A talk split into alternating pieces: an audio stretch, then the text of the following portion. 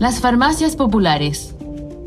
En Chile aún existe la utopía de que el mercado se autorregula, pese a que el experimento neoliberal a ultranza, aplicado desde la dictadura cívico-militar, ha demostrado su fracaso.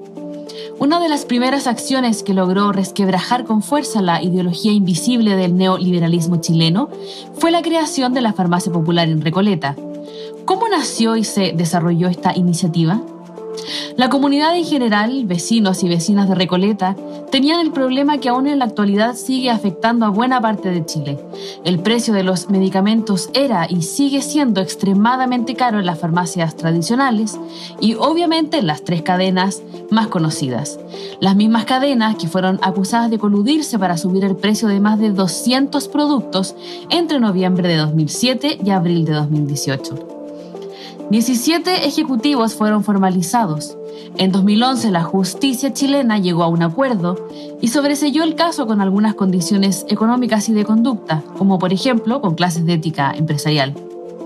La desesperanza crecía mientras amigos, familiares y vecinos seguían invisibilizados en la crudeza y costos del sistema de salud chileno.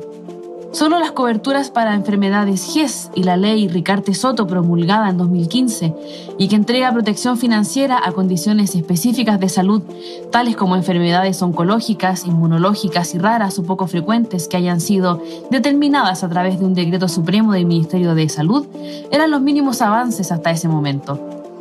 Sin embargo, durante la campaña, y reuniones con la comunidad, Daniel Jadwe planteó la idea de crear una farmacia municipal sin fines de lucro. Ganada esa elección y trabajando con las juntas de vecinos, surge la cooperativa de pacientes Salud Solidaria, con el objetivo de traer medicamentos más baratos, por ejemplo, desde Argentina. Este fue el primer gran paso para que en 2015 Recoleta creara la primera farmacia popular de Chile con un modelo único, utilizando herramientas constitucionales que ya existen. ¿Cómo funciona?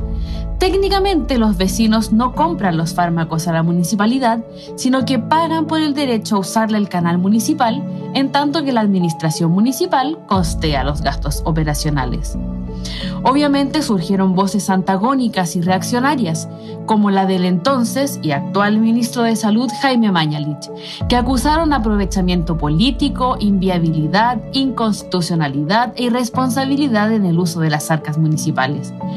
Por cierto, el gobierno municipal de Recoleta tenía muy clara la legalidad del proceder y en lugar de fracasar, la idea se ha ido concretando en otros municipios y de diversos colores políticos.